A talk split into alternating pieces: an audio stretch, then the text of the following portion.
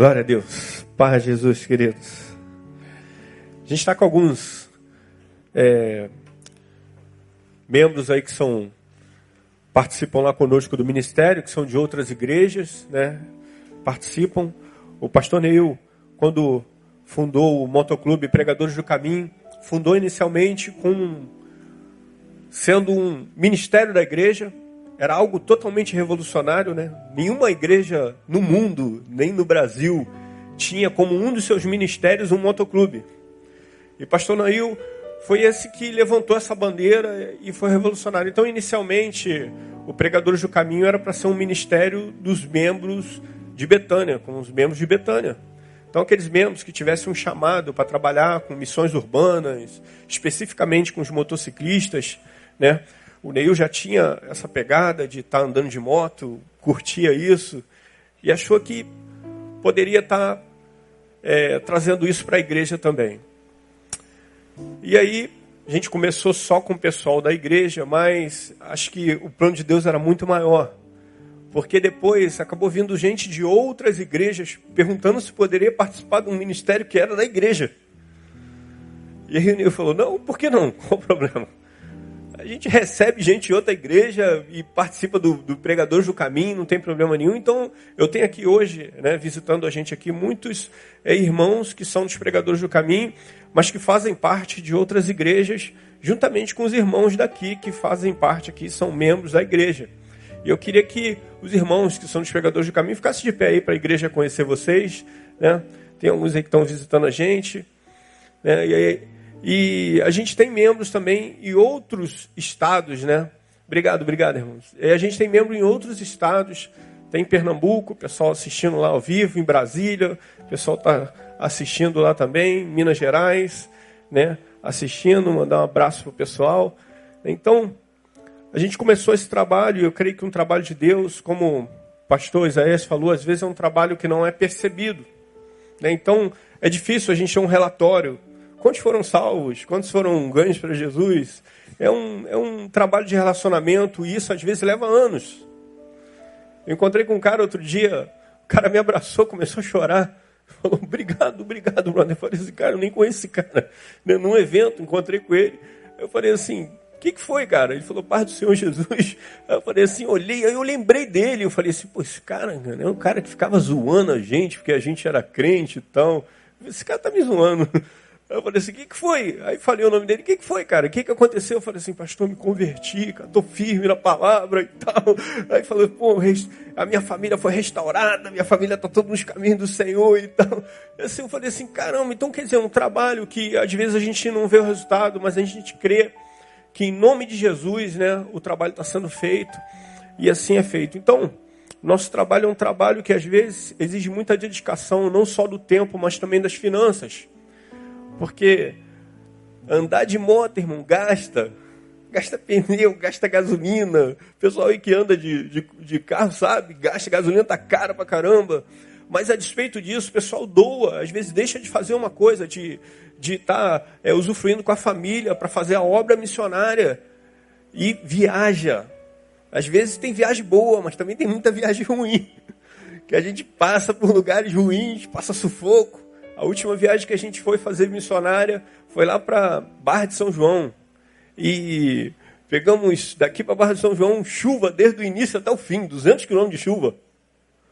A chuva não parava nunca, irmão. Era um negócio assustador. Parava no, no posto para tomar um cafezinho, aí a chuva ia parando. Quando a gente voltava para subir na moto, a chuva começava a cair de novo. Eu falei, meu Deus do céu. E a gente foi lá e foi bênção estar naquele lugar, foi um negócio maravilhoso, revolucionário, né? E, e eu creio que Deus assim vai salvando vidas e vai acrescentando ao seu rebanho. Irmãos, quero compartilhar com vocês um texto da palavra de Deus. E eu queria, é, desde já, falar para vocês como é que se deu esse processo dessa palavra aqui que eu vou trazer hoje para vocês. Foi um negócio estranho. Eu sou um cara pragmático. Né? Eu sou o cara da, da matemática, da física, da química, né? Então, para eu trazer um sermão aqui, eu tenho que estudar, eu tenho que trazer os tópicos direitinho, eu tenho que revisar, eu fico fazendo em casa. Eu faço isso lá nos pregadores, eu trago uma palavra lá, eu estudo em casa. Eu, eu sou assim. Isso me traz segurança, me traz conforto. Talvez alguns estejam até se identificando comigo. Né? Eu sou assim, eu gosto de ter o, de ter o controle. Né? né? A maioria das pessoas é assim, você gosta de ter o controle. Se você mergulha no escuro, aquilo te dá uma, te dá um calafrio, fala, ah, não vou por aí não, não estou enxergando. Mas eu sou assim, eu sou, eu gosto das coisas né, de um jeito que eu possa controlar. Então eu peguei, pensei num sermão para trazer hoje aqui, assim que eu recebi o convite do pastor Neil, pensei num sermão, falei, ah, vou trazer um sermão tal, né, porque é um sermão legal para a gente estar tá trazendo para a igreja e tal. E aí já, a gente já começa a se preparar com pesquisas e tal. E ontem, aí Deus fala assim comigo: Não, você não vai levar esse sermão, não. Eu quero que você fale de outra coisa. Irmãos, você pode estar achando que isso é uma coisa normal, mas para alguém pragmático, isso aí é uma coisa devastadora. Você está com tudo preparado e fala assim: agora não é mais nada disso. Mas ao mesmo tempo é maravilhoso, sabe por quê? Porque a gente começa a entender que para estar tá aqui ministrar uma palavra, e uma palavra que não é nossa, uma palavra que vem de Deus, não depende absolutamente em nada da gente. É só o mover do Espírito. Porque você pode estar tá achando assim, pô, eu cheguei aqui porque eu decidi estar aqui, irmão. Você só está aqui por causa da graça e da misericórdia de Deus. Amém? Por isso diz a palavra: até aqui nos ajudou o Senhor. Mas não, mas a gente tem o nosso raciocínio, a gente, nós somos seres racionais, então a gente né, pensa, não, eu cheguei aqui porque eu fiz isso, eu estudei, então vou fazer assim. Mas Deus tem os planos deles e os planos deles são tremendos, irmãos. Então, creio que com essa palavra aqui a gente vai fazer algo hoje revolucionário aqui em Betânia. E eu creio que isso aqui é da parte de Deus, porque eu ouvindo o sermão do pastor Paulo Elias, eu entendi por que, que Deus queria que eu trouxesse essa palavra. Vai parecer até que a gente combinou, mas a gente não combina. A gente não combina com louvor, não combina com quem vai estar pregando de manhã, não, não tem combinação. É tudo movido pelo Espírito, não é, irmão? É assim, é o mover do Espírito. A Ruth até chegou ali para mim e falou, pastor, vou, vou, vou louvar aquela música assim, assim, assim. Ela não sabe que eu vou pregar. É o mover do Espírito, irmãos. E eu quero dizer para você que todo aquele profeta de Deus, todo aquele que vem aqui trazer a palavra de Deus, não tem como ele não ser influenciado por tudo que acontece no mundo, por tudo que acontece na sociedade à sua volta, os seus medos, os seus anseios. Aquele que traz a palavra também é influenciado pelo mundo à sua volta, pelas circunstâncias à sua volta. Irmãos, ultimamente, os acontecimentos de tudo que está acontecendo no Rio de Janeiro e no mundo estão marcando demais o coração daqueles que carregam uma mensagem de esperança. Esses últimos acontecimentos agora que aconteceram, que se deu aí na escola, ao Brasil, onde jovens ceifaram suas vidas, outras foram ceifadas. Irmão, o que aconteceu lá na, na Nova Zelândia? Um país tranquilo, onde todo mundo quer morar. Uma coisa absurda, um ato de terrorismo violentíssimo. Irmãos, e a gente fica pensando, meu Deus, aonde isso vai parar, essa onda do mal? Para como? Como que isso vai. Qual vai ser o fim disso? Irmãos, a sensação que a gente tem é uma sensação de total impotência. Olha que nós somos uma igreja que faz. Nós não somos uma igreja que só ora. Nós somos uma igreja que faz. Pô, Betânia cuida do pessoal em situação de rua. Betânia cuida das tribos urbanas, cuida dos jovens, cuida dos homens, cuida das mulheres, cuida das pessoas que estão sozinhas, cuida das crianças, cuida das pessoas com algum tipo de síndrome. Betânia cuida, é uma característica da igreja, hospitalidade, cuidado. Mas chega um momento, a liderança fica, se sente totalmente incapaz diante de tudo que está acontecendo. Irmãos, porque não tem mais o que fazer, não tem mais aonde atuar. São tantos ministérios, tanta atuação que a igreja faz. Mas a gente vê que a sociedade parece que cada vez mais piora. Como se o caminho fosse um só direção ao buraco. Não tem outro caminho, não tem caminho de salvação, não tem, não tem solução. Irmãos, eu, eu penso que a maioria aqui é pai ou mãe. Quem tem filhos aqui? A maioria. Irmãos, imagina a situação de potência de um pai, uma mãe no mundo de hoje. De criar os seus filhos, de orientar os seus filhos. Porque a gente orienta os nossos filhos, a gente cuida dos nossos filhos baseado nas nossas experiências. Só que o meu medo de ir para a escola, na época de eu ir para a escola, era de eu ser zoado. Esse era meu medo. Hoje o medo das crianças de ir para a escola é de tomar um tiro. Olha a diferença. Eu me lembro que a gente ia, saía à noite e vinha andando pela Vila Militar, de madrugada. Eu passava ali de madrugada, vinha andando. Não tinha problema nenhum. Não acontecia nada. A gente ia para a praia, ficava o dia inteiro na praia. Não acontecia nada.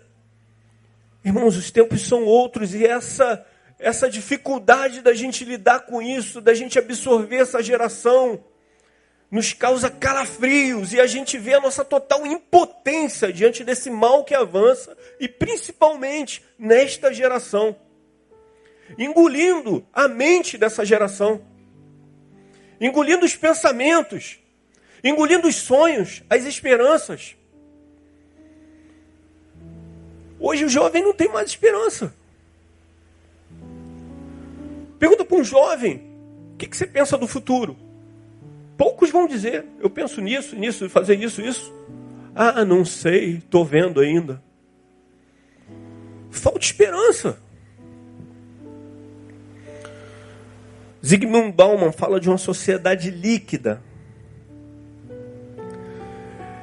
É uma sociedade que não se conforma mais com aquilo que é normal.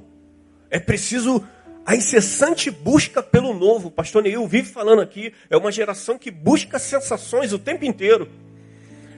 Essa sociedade líquida é uma sociedade que se forma e se deforma. Ela nunca tem uma forma. Porque se conformar é se deformar. E se deformar é o normal. É uma sociedade que é mutante. Está sempre em mutação buscando novos horizontes, novas, novas criações. É uma sociedade que vai evoluindo de acordo com o que o mundo apresenta. Não tem princípios. Os princípios todos foram abalados. Hoje em dia, dificilmente você vê alguém chegar para o pai e para a mãe e falar: benção, pai, benção, mãe. É muito difícil isso. São coisas que a gente foi perdendo. Eu me lembro quando eu era bem novinho, eu escutava uma música que dizia assim: Eu queria ter na vida simplesmente um lugar de mato verde para plantar e para colher. Ter uma casinha branca de varanda, um quintal e uma janela para ver o sol nascer. Quem lembra dessa música aí? É de 1979, irmão. Você é velho, hein? É de 1979. Irmãos, é assim, ó, diante de todas as futilidades que tem na vida, tudo que você deseja no final é paz. É um lugarzinho tranquilo para estar. Mas hoje, os sonhos são terraços, mansões, carrões, piscinas, jet ski. Esses são os sonhos. Tudo que não traz paz. Quando na verdade, o que o ser humano busca é paz. Já dizia Jesus: Eu vos dou a verdadeira paz. E aí, irmãos? Em todos esses acontecimentos, tudo isso que a gente tem passado na sociedade, eu queria levar você a um texto lá do Antigo Testamento. Interessante que o pastor Paulo Elias falou de Jeremias. E ele falou de Jeremias. Jeremias foi um profeta de Deus que viveu pré-exílio exílio babilônico. Então foi alguém que anunciava que o pior ia acontecer. Ele passou momentos muito ruins, mas falando: olha, vai acontecer isso. E o pastor Paulo Elias trouxe essa palavra, né, uma palavra muito abençoadora de manhã. E eu queria estar tá compartilhando com vocês aqui uma outra palavra de um outro profeta. Esse profeta já no momento de exílio babilônico. O povo de Israel já se encontrava cativo, preso, aprisionado.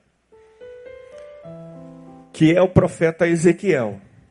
E eu queria ler para vocês o texto que está lá em Ezequiel 37, do versículo 1 ao versículo 10, eu vou estar falando sobre essa visão de Ezequiel.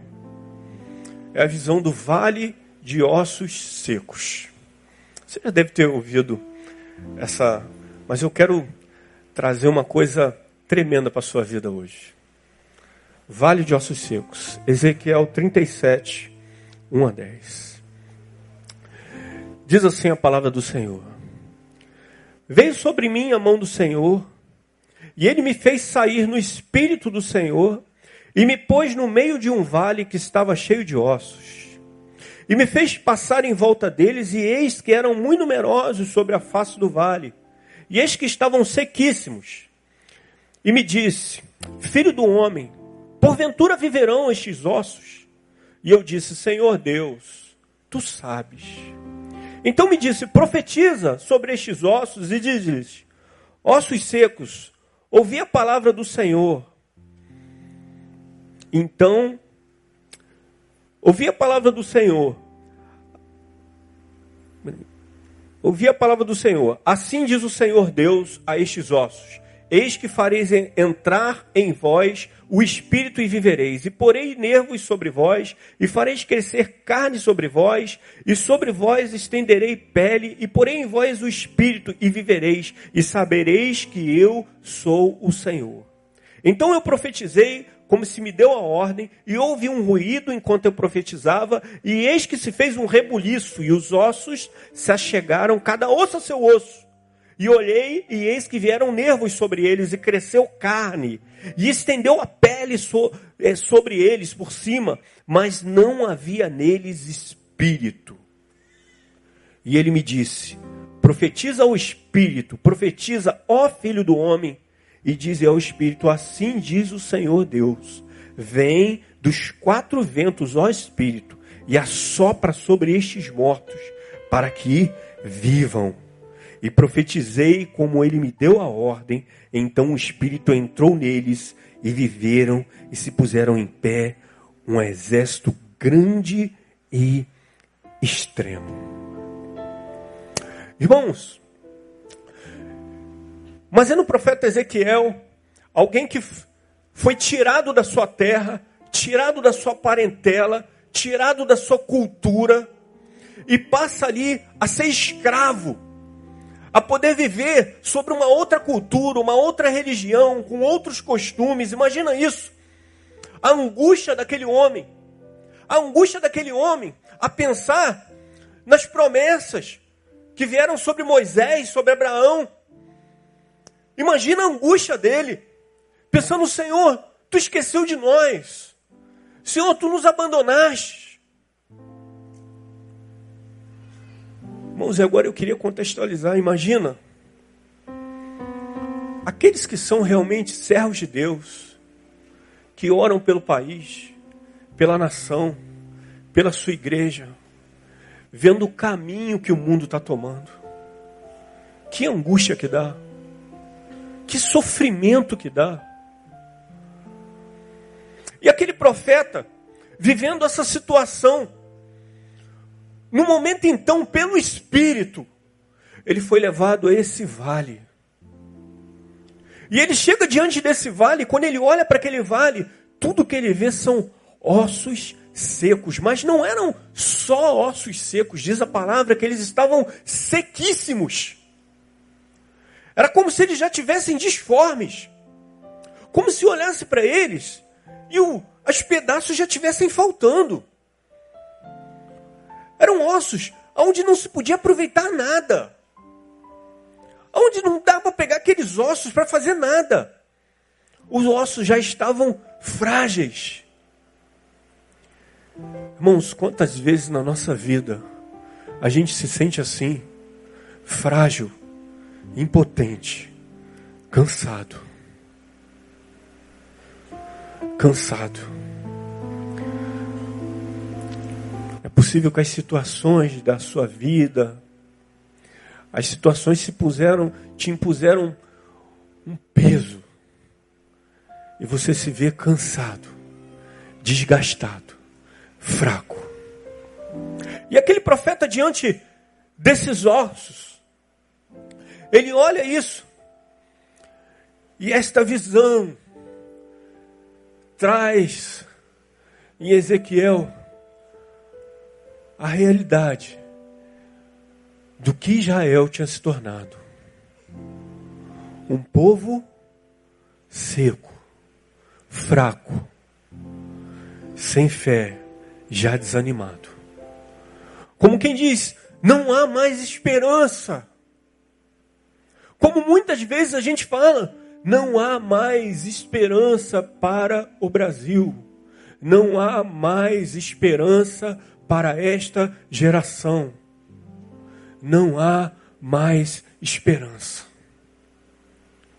Imagina, Ezequiel diante daqueles vales, olhando tudo aquilo, ele pensou: Deus, por quê? E Deus pergunta para Ezequiel: é possível que esses ossos vivam? Irmão, talvez você sabendo a história, você falaria: Cara, em nome de Jesus, vai levantar tudo aí, vai sair esse grande exército. Mas eu quero que você se coloque na situação de Ezequiel. Alguém sofrido. Alguém que tentava levar a palavra de Deus num mundo totalmente estranho, numa cultura estranha. Alguém com as marcas de choro. Talvez você não tenha passado o que muita gente passou aqui. Muita gente com cicatrizes, muita gente com marcas. Então, quando a gente olha para aquilo, e Ezequiel olha para aquilo, ele diz: Senhor, tu sabes, tu sabes. Aquele desânimo, Irmãos, quem não se sentiu impotente nunca? Quem nunca?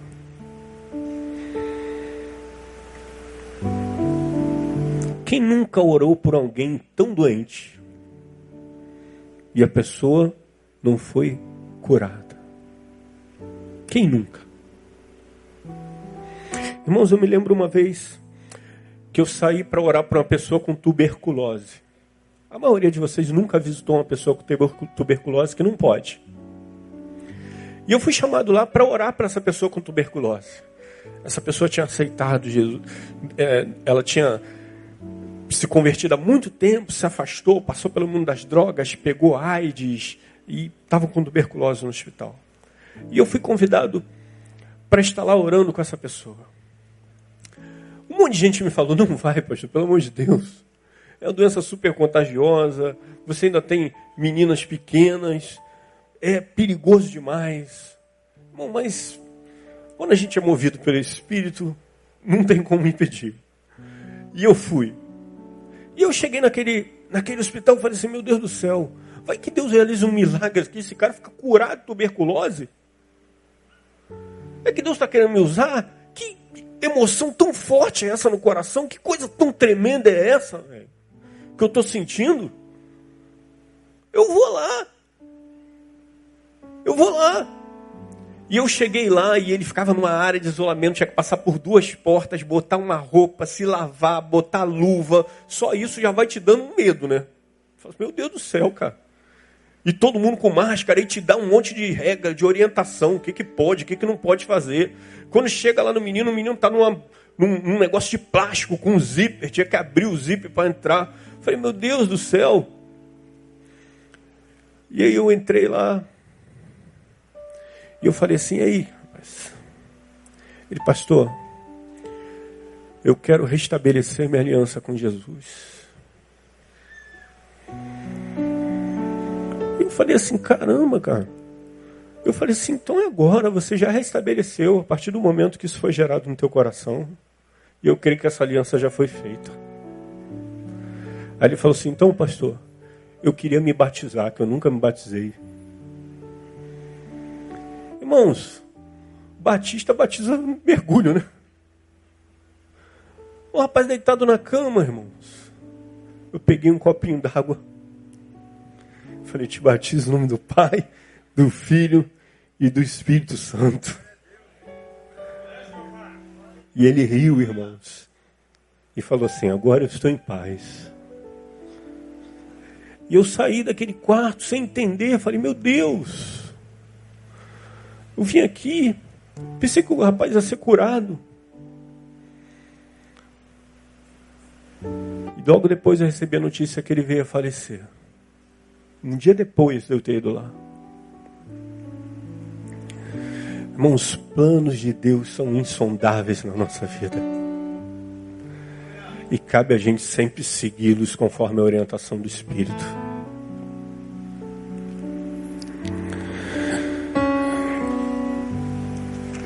E eu quero dizer para vocês que quando eu estava lá diante desse garoto, eu me senti tão impotente, tão fraco, querendo ajudar ele de alguma forma, mas não tinha nada que eu pudesse fazer. Nada. Eu fico imaginando, foi a mesma situação de Ezequiel, ali diante daquele vale. Imaginando que aquele vale era o povo de Israel. E Deus pergunta para ele: é possível que esse povo seja restaurado? É possível que a alegria volte a reinar? É possível que algo possa acontecer?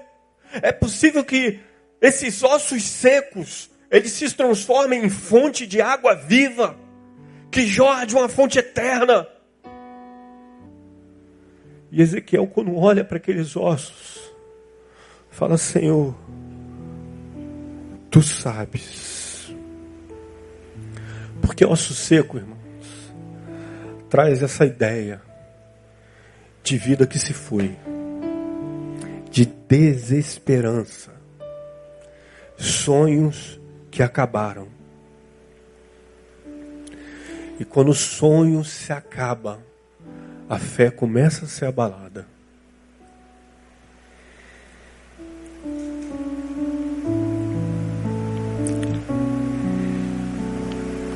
Lá em Romanos 8, 38 e 39 diz assim: Porque estou bem certo de que nem a morte, nem a vida, nem anjos, nem principados, nem potestades, nem presente, nem o porvir, nem altura, nem profundidade, nem qualquer outra criatura poderá nos afastar do amor do nosso Senhor Jesus Cristo. Aí você vai falar assim, pastor, mas tem gente que se afasta. Não é, Romão? Tem gente que se afasta. Mas, irmão, não pode se afastar do amor, sabe por quê? Basta um chamado e ele vem.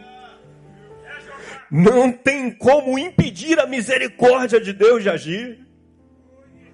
Porque ainda que aquele povo tenha sido infiel, tenha errado, Ainda que você tenha errado, tenha vacilado, tenha andado em maus caminhos, a graça e a misericórdia de Deus estão sobre a sua vida. Não tem como impedir dela ser derramada. Não tem como.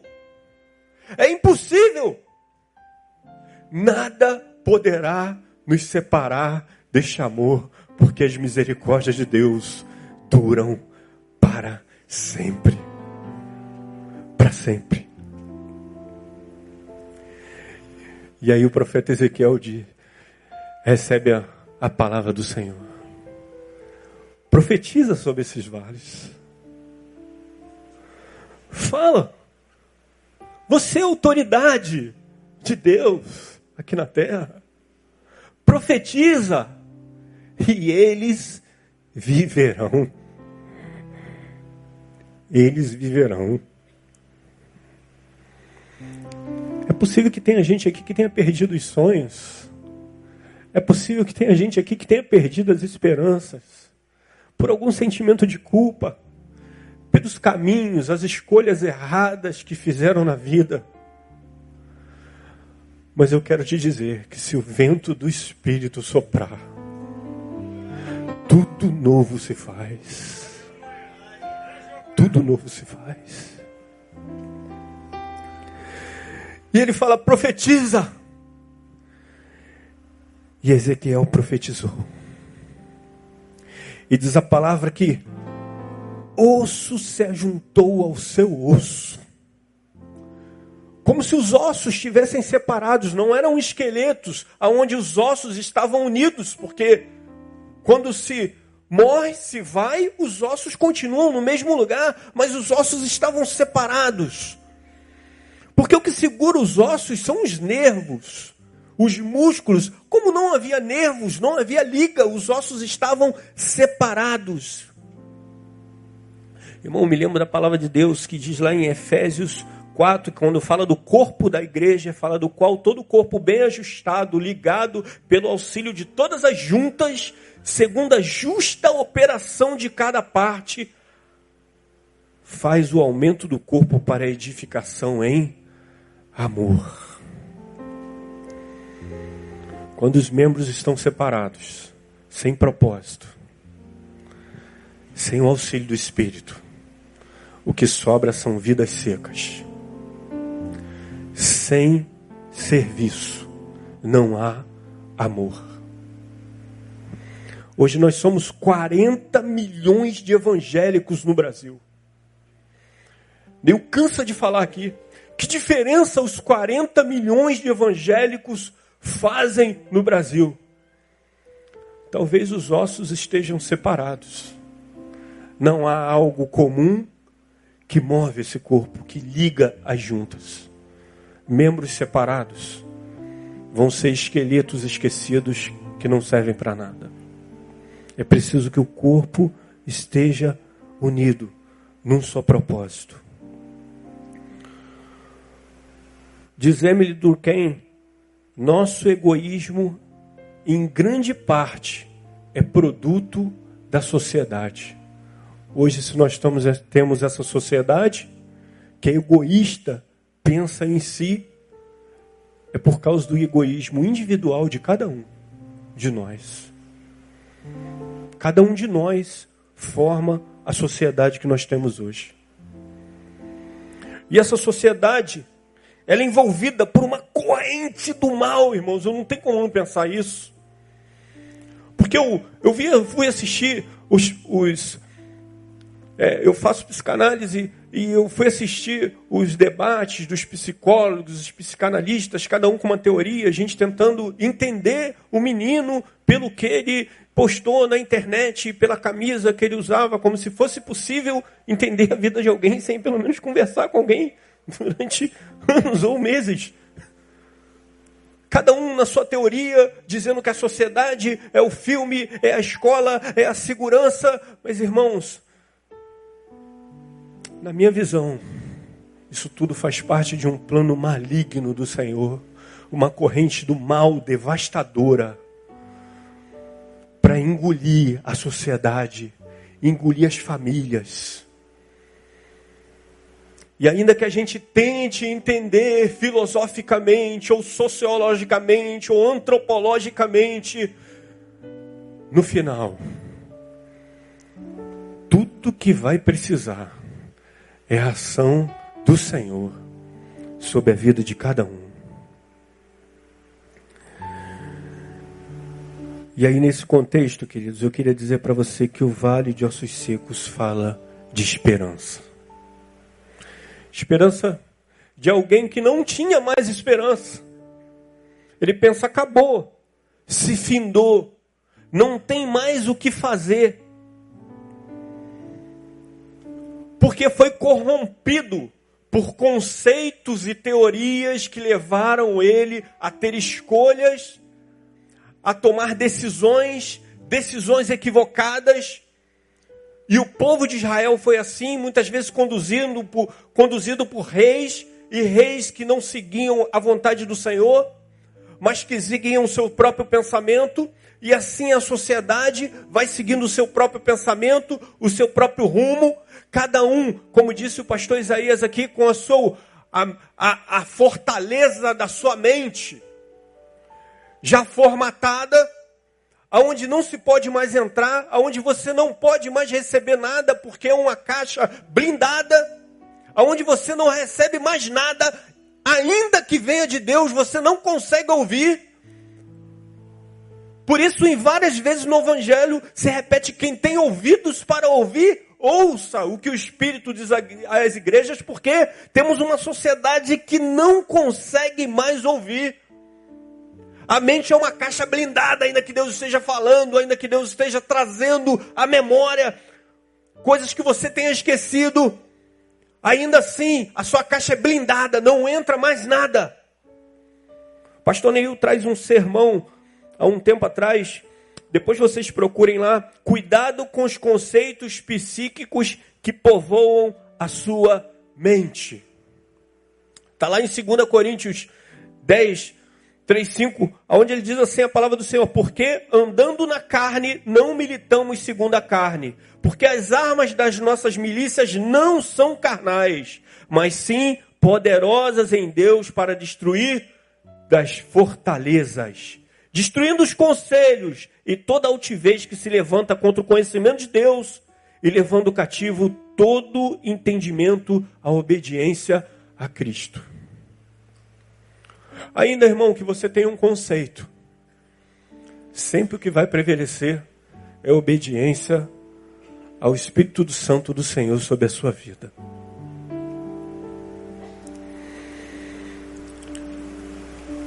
E o Vale dos Ossos Secos fala dessa graça maravilhosa, querido. Esse favor imorecido. Um favor que nos alcança. Talvez você tenha chegado aqui esta noite assim, fraco, se achando indefeso, não sabe mais o que fazer. Já pensou em tudo, você é aquele cara pragmático, aquela pessoa pragmática que pensa em tudo, mas não acha solução. Você não consegue encontrar tudo que você vê são ossos secos. Quando a gente vê a nação, é difícil achar esperança. É difícil achar esperança para o Rio de Janeiro. É difícil achar esperança para São Paulo. É difícil achar esperança para o Brasil. Mas eu queria te convidar nesta noite a fazer algo tremendo nesta noite. Em nome de Jesus. Eu queria te convidar a fazer essa mesma coisa que Ezequiel fez sob a orientação do Espírito Santo de Deus. Profetiza sobre esses vales. E algo tremendo vai acontecer algo tremendo vai acontecer. Profetiza. Só isso. Profetiza. Irmãos, eu queria te convidar a ficar de pé. Fica de pé.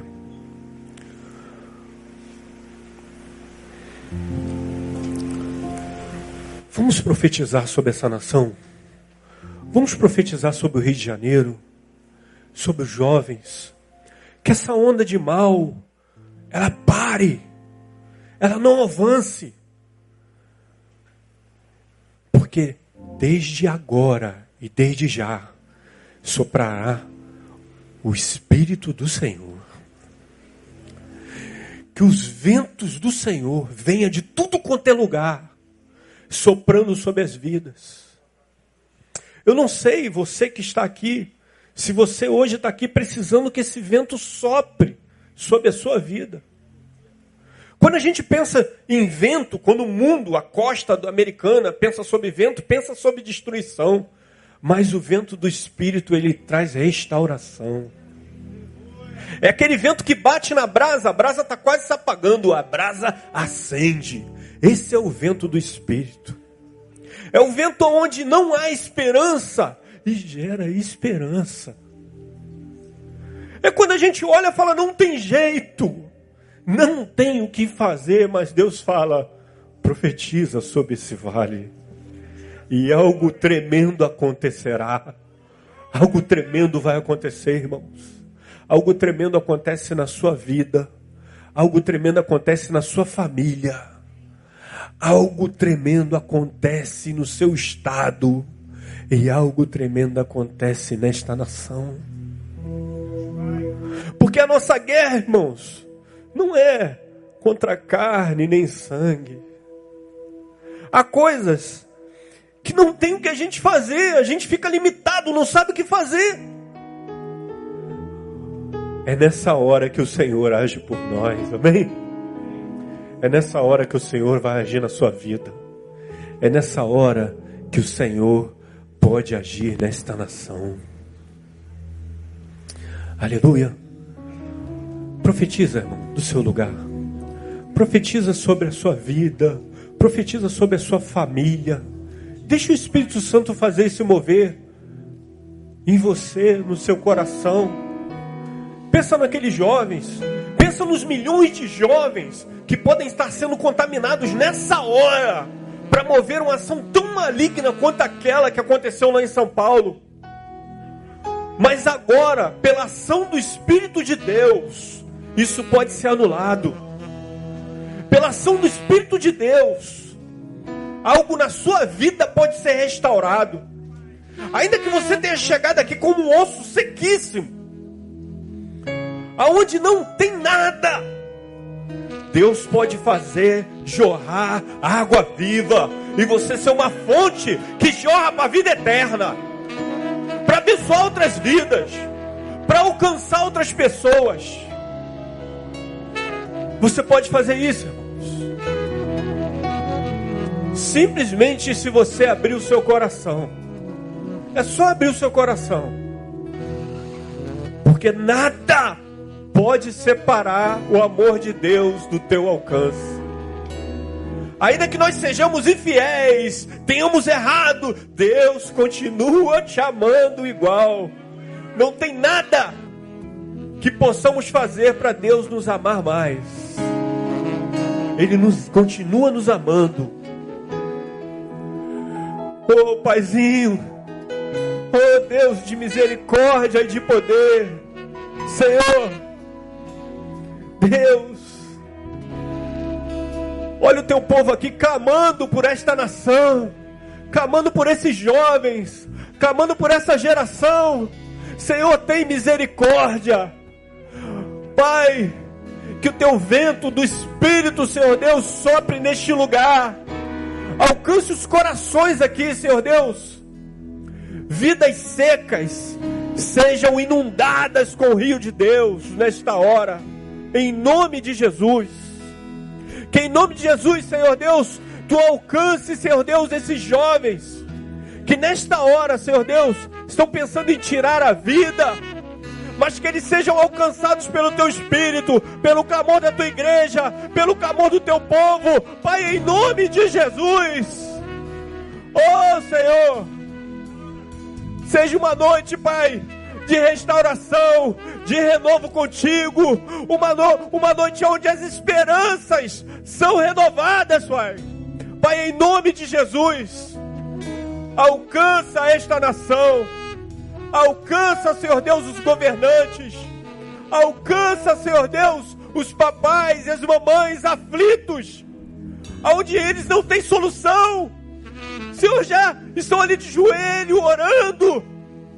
Pai, em nome de Jesus, alcança, Senhor Deus, porque, Senhor, um grande mover do teu espírito se faz neste lugar e um grande exército de vida se anuncia.